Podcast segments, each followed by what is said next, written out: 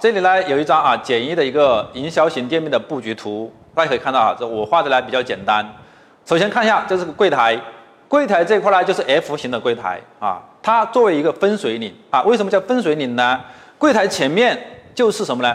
就是我们的这个营销区域，柜台后面是什么呢？是生产区域。如果说你公司没有生产，那没关系，后面就是一面墙就可以了啊。那柜台作为分水岭啊，把客户隔离开来，不让客户到我们生产区域去。为什么不让客户到我们生产区域去呢？想一想，客户到了我们的生产区域，他能帮上忙吗？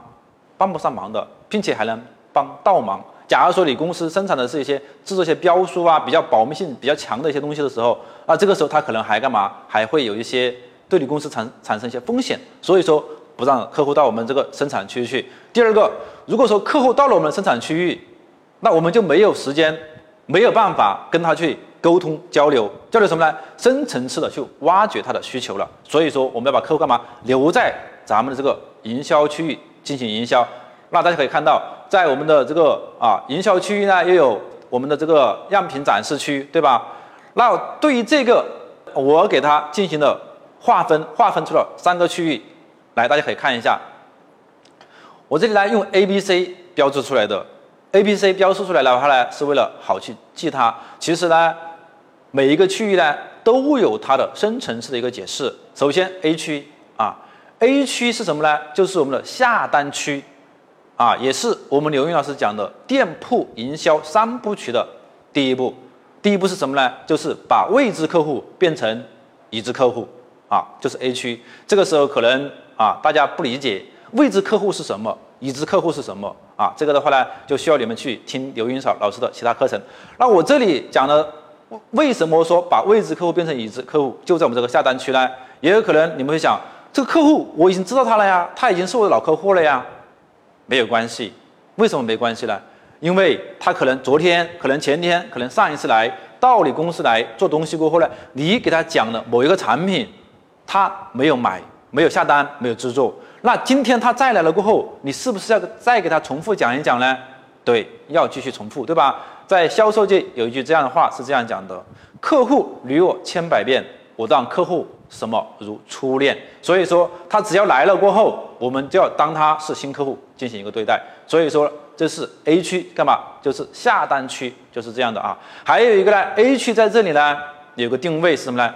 客户认为他是我们的消费者，对吧？这是一个消费者定位啊。但是这是客户认为的，但是在 B 区我们就把这个角色给它转变一下了。B 区是什么呢？B 区是二销的起点。什么叫二销？就是我们主动让客户买东西的一个地方，所以说我们公司干嘛呢？在整个业绩提升的一个区域，就在这个啊 B 区了。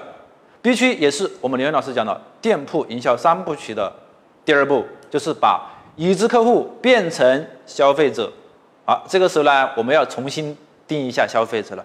刚才讲到了 A 区这个消费者是客户认为他是我们的消费者，那 B 区呢？B 区是我们要把客户变成我们认为的消费者。这句话怎么去解释呢？就是说，A 区是客户他主动来找我们做东西，对吧？那 B 区呢是我们要卖东西给客户，对吧？想一想，是不是我们要干嘛？要提升一下我们自己的一些销售意识和销售力度才可以呢？啊，这是 B 区这一块了。那 C 区呢，就是取货区，取货区呢是巩固销售的地方。那 C 区呢，也是刘云老师讲的店铺营销三部曲的第三步，就是把消费者转变为渠道啊。这个渠道的话呢，就有两个，第一个客户人作为渠道，第二个是客户带出去的产品，它也作为一个渠道啊。这就是呢我们这个广告营销型的广告快印店它的这个店面布局的一个分布图。